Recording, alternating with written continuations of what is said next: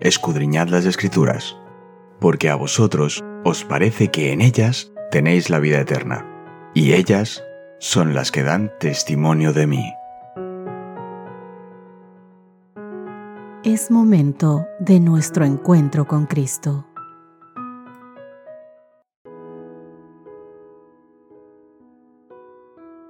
Muy buenos días mis queridos amigos, ¿qué tal? Qué gusto poder encontrarme una vez más con ustedes. Qué gusto que el Señor nos dé la bendición de poder aún en libertad abrir su santa palabra, escuchar estos audios, acompañarnos aunque estemos en distintos países, en distintos lugares del mundo, poder juntos escribirnos a través del WhatsApp o escuchar estos audios o ver nuestras fotos en las distintas redes sociales y saber que Dios nos está bendiciendo ver la obra como crece a través de todos los medios posibles. Mi querido amigo, es tiempo de acercarnos más a Dios, es tiempo de tomar decisiones, es tiempo de ser conscientes de la misión de Dios, que es nuestra misión también. Por eso es que hoy vamos a ver el título El pueblo de Dios, los canales de la misión. Quiero recordarte el texto base que tenemos en esta semana que está en Mateo capítulo 28, verso 19 por tanto, vayan a todas las naciones, hagan discípulos bautizándolos en el nombre del Padre, del Hijo y del Espíritu Santo. La misión más dulce que el Señor pueda haber dado a su pueblo. Sabes, a lo largo de la historia Dios siempre ha contado con personas que representaron fielmente su carácter y en obediencia siguieron sus propósitos. El pueblo de Dios son quienes han sido llamados y que han aceptado su invitación a ser partícipes de su gracia. Todos ellos han sido y continúan siendo instrumentos de Dios para el cumplimiento de su misión. Vamos a ver lo que nos dice Génesis capítulo 12 versos 1 al 3 y Deuteronomio capítulo 7 versos 6, 11 y 12. Veamos cuál era el propósito original de Dios para su pueblo en el Antiguo Testamento. Presta atención a lo que nos dice Génesis.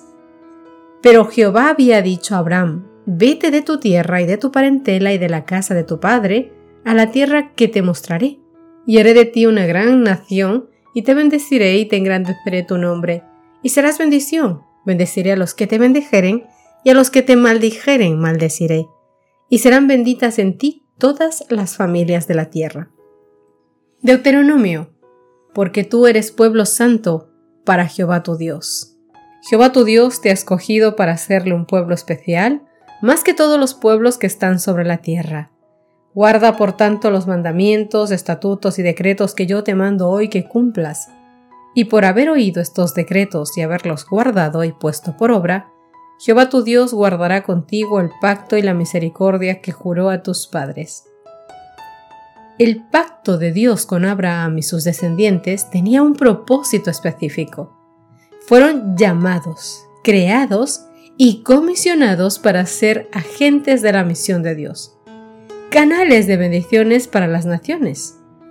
Comparemos lo que hemos leído con lo que dice Deuteronomio capítulo 28 verso 10. Y verán los pueblos de la tierra que el nombre de Jehová es invocado sobre ti, y te temerán. Isaías capítulo 49 verso 6. Dice, poco es para mí que tú seas mi siervo para levantar los atributos de Jacob y para que restaures el remanente de Israel. También te di por luz de las naciones, para que seas mi salvación hasta lo postrero de la tierra. Sin embargo, mis queridos amigos fueron elegidos dentro de una relación de pacto con Dios, que está basada en una condicional implícita de fe y obediencia.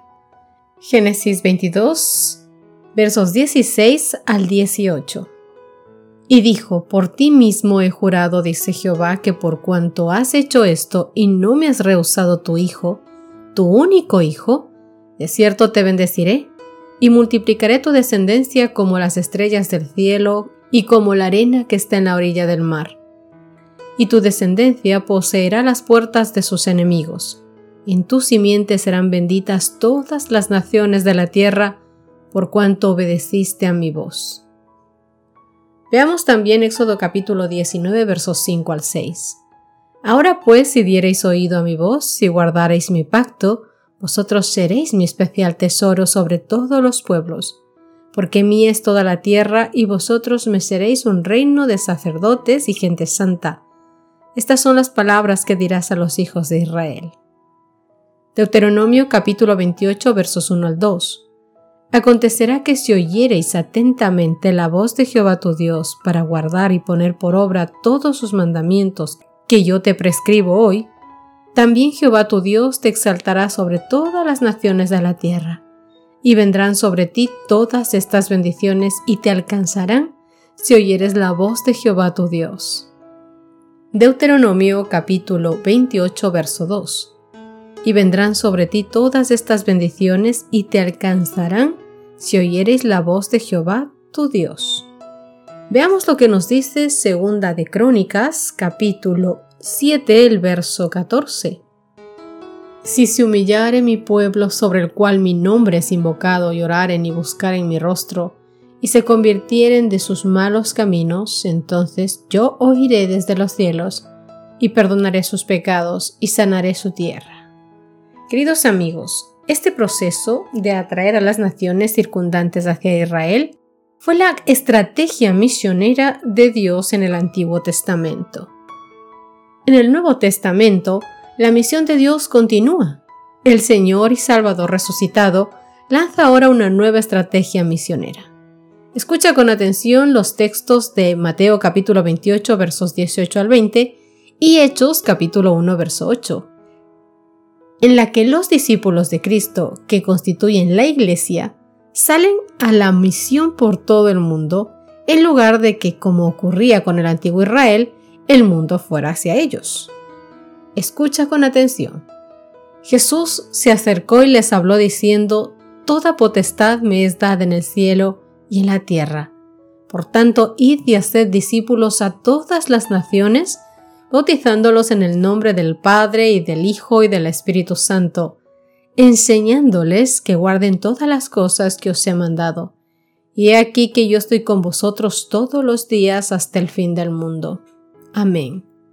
Hechos capítulo 1 verso 8 dice, pero recibiréis poder cuando haya venido sobre vosotros el Espíritu Santo, y me seréis testigos en Jerusalén, en toda Judea, en Samaria, y hasta en lo último de la tierra. La misión, queridos amigos, no se originó con la Iglesia. Al contrario, la Iglesia existe porque Dios todavía tiene una misión que cumplir y está utilizando a su Iglesia para llevarla a cabo. Sin embargo, cabe una pregunta. ¿Cuál es la misión de la Iglesia? ¿Es la misma que la de aquel que llamó a la Iglesia a la existencia? Porque el Hijo del Hombre vino a buscar y salvar lo que se había perdido, dice Lucas 19:10. Aunque ninguno de nosotros en la iglesia puede salvar a nadie, eso es obvio, sí podemos y debemos llevar a otros al único que puede salvar, y ese es Jesucristo. La misión de la iglesia de Cristo consiste en salvar a los pecadores que perecen, consiste en darles a conocer el amor de Dios hacia los hombres y ganarlos para Cristo por la eficacia de ese amor. Qué privilegio, ¿verdad? Y qué tremenda responsabilidad tenemos. Sabes, la misión es para la iglesia lo que el aire es para nuestras vidas. Sin aire morimos. Sin misión, la iglesia muere. ¿Qué puedes hacer personalmente para sostener la vida de tu iglesia? Mi querido amigo, Dios había elegido Israel lo había llamado para conservar entre los hombres el conocimiento de su ley, así como los símbolos y las profecías que señalaban al Salvador, deseaba que fuese como fuente de salvación para el mundo. Como Abraham en la tierra donde peregrinó, José en Egipto y Daniel en la corte de Babilonia. Así debía ser el pueblo hebreo entre las naciones. Debían revelar a Dios ante los hombres. En el llamamiento dirigido a Abraham, el Señor había dicho, te bendeciré y serás bendición, y serán benditas en ti todas las familias de la tierra. La misma enseñanza fue repetida por los profetas. Vosotros sois la luz del mundo, declara Cristo. Así alumbre vuestra luz delante de los hombres, para que vean vuestras buenas obras y glorifiquen a vuestro Padre que está en los cielos. Mateo capítulo 5 versos 14 y 16. En estos últimos días, mis queridos, la obra de Dios en la tierra se ha de reflejar como la luz que trajo Cristo al mundo. ha de disipar las densas tinieblas de los siglos. Hombres y mujeres que están en las tinieblas del paganismo deben ser alcanzados por quienes estábamos en una condición similar de ignorancia, pero que hemos recibido el conocimiento de la verdad, de la palabra de Dios. Estas naciones paganas aceptarán ávidamente la instrucción que se les ha de dar en el conocimiento de Dios. Mi querido amigo, muy preciosa es para Dios su obra en la tierra. Cristo y los ángeles celestiales están velando sobre ella en todo momento. A medida que nos acerquemos a la venida de Cristo, más obra misionera debemos hacer, porque el mensaje del poder renovador de la gracia de Dios será proclamado a todo país, en todo clima, hasta que la verdad circunde en el mundo. Entre los que serán sellados, habrán quienes vendrán de toda nación, tribu, lengua y pueblo. De todo país se reunirán hombres y mujeres que estarán delante del trono de Dios y del Cordero exclamando lo siguiente. La salvación pertenece a nuestro Dios que está sentado en el trono y al Cordero. Apocalipsis 7, verso 10. Pero antes, antes que esta obra sea realizada, debemos experimentar aquí en nuestro propio país la obra del Espíritu Santo en nuestros corazones. Mis queridos amigos, la cruz del Calvario debe levantarse en alto delante de la gente para que sus espíritus absorban y se concentre en sus pensamientos. Entonces, todas las facultades espirituales se vivificarán con el poder divino que viene directamente de Dios. Se concentrarán entonces las energías en una actividad genuina por el Maestro. Los que obren enviarán al mundo rayos de luz como agentes vivos que iluminen la tierra. Serán la luz del mundo, serán la sal del mundo. Y esa misión es tuya y mía, mi querido amigo. Nosotros somos la luz y la sal del mundo porque Cristo nos ha revelado su verdad y nosotros tenemos que contarla. Así que no tardes en tomar tu decisión, hacer tus planes e ir a hablar de Dios al mundo. ¿Qué te parece si terminamos nuestro estudio con una oración? Oh Papito Dios, perdónanos si hemos sido hasta ahora negligentes, ayúdanos a hacer cada día más aplicados en la misión, Señor. Tú nos has dado una gran labor que hacer. Ayúdanos a planificar, a ser disciplinados, a ser ordenados, para contarle al mundo lo maravilloso que eres. Oh Señor, actúa en nosotros, reina en nosotros, pon en nosotros miradas, palabras, actitudes, todo lo que haga falta para poder mostrar tu carácter y que el mundo no nos vea, Señor, a nosotros, no escuche palabras de hombres, sino que escuchen tu voz. Te escuchen a ti, te vean a ti, piensen en ti, Señor, y quieran estar contigo.